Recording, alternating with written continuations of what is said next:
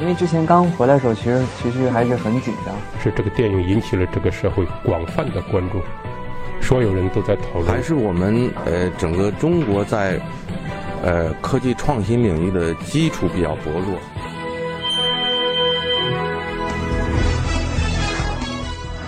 影响有影响力的人，中国新闻周刊。欢迎收听《中国新闻周刊》。本期我们要分享的文章：我在世界屋脊玩滑板。文章主笔王璐。在海拔四千米以上的高原，似乎一切都有可能发生。上了岁数的喇嘛在一群身着古怪服装的年轻人的簇拥下，观看了一场奇异的表演。他们站立在了装了轮子上的木板之上，疾驰而过。师傅，这个叫什么？喇嘛想了想说：“徐邦。”虚，藏语里形容滑行的动作。邦取自邦列板子的意思。来讨教这个问题的是少年次仁塔尔青。那一年他十五岁，在长沙师范学院学习幼教专业时开始接触滑板，之后一玩就是九年。这是我这辈子坚持最久的一件事。塔尔青对中国新闻周刊说：“作为一名虔诚的佛教徒，塔尔青每挑战一个危险动作前。”都会默默念诵莲师心咒，祈祷莲师加持自己挑战成功。内心里，塔尔钦觉得自己前世可能并非藏人，也许是个日本人也说不定。不然为什么会那么痴迷西方的亚文化？在玩滑板之前，他跳街舞，演奏 B-box。来自国外的亚文化让这个土生土长的西藏少年尝到了自由的滋味。假如有百分之一的概率能够从恋爱走向幸福的婚姻。那之后也依然会产生无穷无尽的烦恼，比如生了小孩，亲戚之间会不停的攀比。虽然结婚是非常美妙的事情，但往往在这个社会里，人们都要按照别人的想法和观念去生活。我不想跟他们一样。不一样的塔尔钦在父母安排好的道路上划出了自己的轨迹，同时希望能让更多的人拥有改变的可能。二零一七年，塔尔钦联合拉萨的几名滑板玩家。在世界滑板日那天，组织了一场意义非凡的集会。滑板手们在网络上联络的，现实中他们很少有机会见面。为了赶在六月二十一日之前到达拉萨，塔尔钦恳求父亲驱车一千英里，从狮泉河出发，开了三天三夜。滑板摄影师谢石见证了这一旅程，并将它收录在《一千英里》这本书中。刚到狮泉河的时候，我很震惊的是，整个城市都在施工。地都给挖开了，到处尘土飞扬，而且这种状况已经持续了好几年了。谢石不是第一次来西藏，也不是第一次拍摄西部地区的滑手，但他从来没想过，在这样不利的地形下，依然有人坚持玩滑板。塔尔青是狮泉河镇上唯一的滑手，为了能开辟一小块练习的场地，塔尔青在自家门口做了许多道具，但凡稍微平整一点的土地上，都留下了塔尔青的身影。一开始，周围的人觉得这是小孩玩的东西，塔尔钦只是笑笑。他让几个好奇胆大的人踏上滑板来尝试一下，他们才发现并没有那么容易，甚至觉得有些不可思议。在塔尔钦的影响下，有很多人陆续跑来跟他一起学滑板。整个西藏只有拉萨有一家价格昂贵的滑板器材店。为了方便大家练习，塔尔钦就把自己的滑板送给朋友。算到今天。他用过的滑板摞起来也得有半层楼那么高了，每个月在滑板上支出的开销要一两千元。塔尔钦坦言自己的工资支付不起。去年，塔尔钦是带着公务员考试的复习书去拉萨参加滑板大会的。在这之前，他曾经在内地和阿里的幼儿园当过一段时间老师。因为工作环境里都是女孩子，让害羞的塔尔钦有些不自在。骨子里，塔尔钦希望成为一个自由的人，但现实终归是现实。滑板是塔尔钦的出口，只要踩在滑板上，他便觉得拥有无限的可能。完成一个很难的动作，带给我的成就感强烈到无法用金钱和其他任何事情来形容。每天，他会从下午两点开始，一直滑到凌晨一点钟回家。为此，他没少受伤。身体上最严重的一次受伤，差不多摔断了一整条胳膊。躺在家里休息的时间里，塔尔钦全靠看滑板视频度日。相比起来，家人的反对才最令塔尔钦头疼。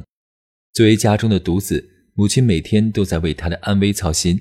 塔尔钦把脚摔坏的那次，母亲更是直接把滑板扔了个干净。而他的父亲则更多的考虑未来。从初中开始，塔尔钦就一直在外地求学。他们没想到，儿子最终选择了一个无法养活自己的生计。因此，当他提出要去拉萨参加滑板大会时，家人沉默了很长时间。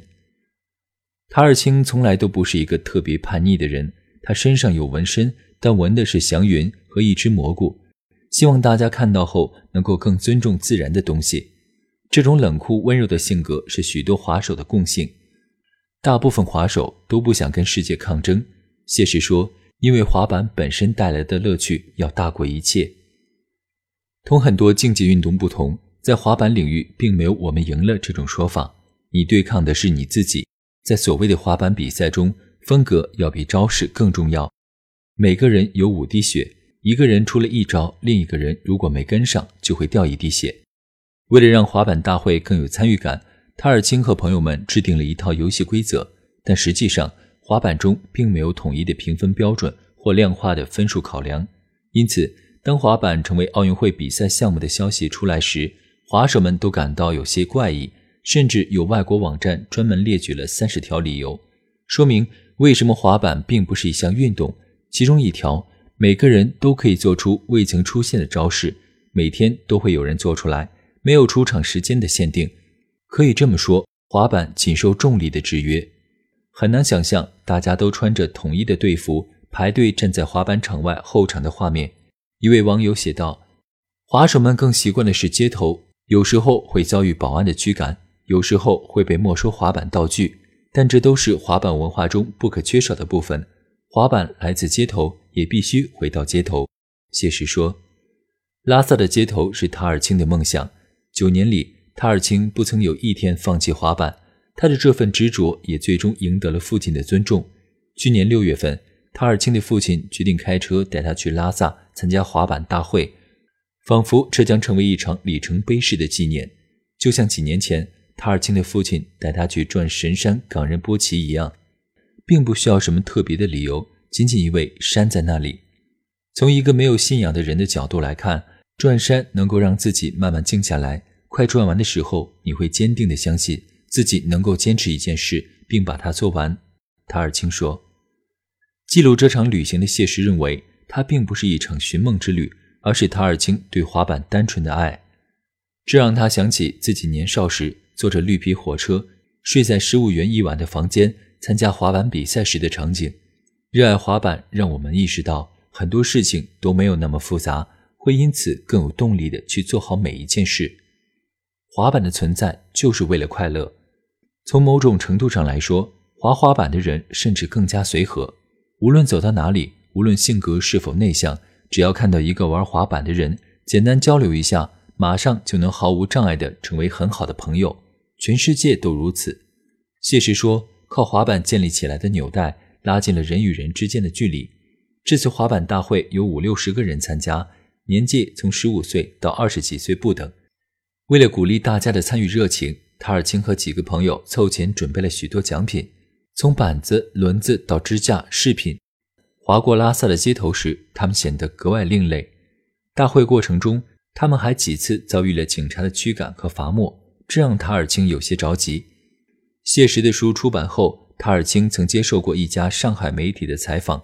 他最关心的问题是希望能够通过媒体的报道引起政府的注意，帮我们建一个滑板场在拉萨。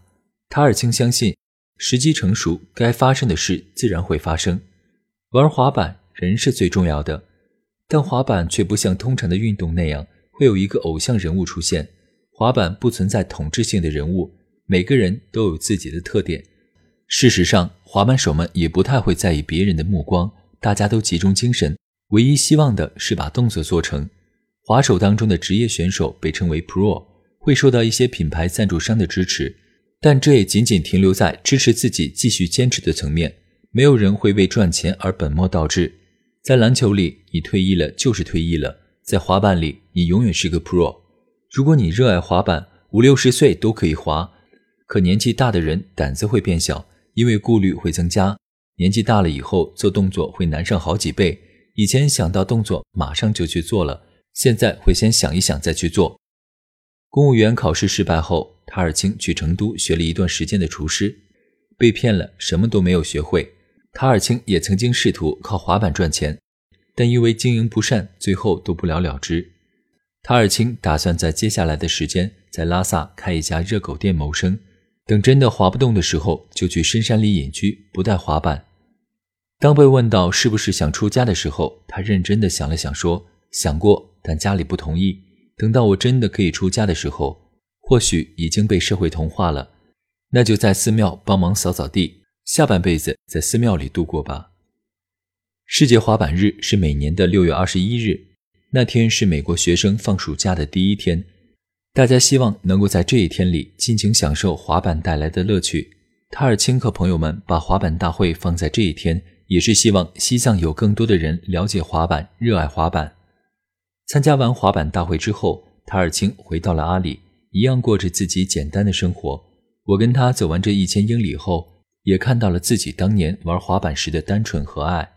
谢实希望能够把这份感动传递给更多的人。滑板或许没办法创造奇迹，但却能通过挑战，使人成为一个勇敢者，无所畏惧地迎接生活中的一切。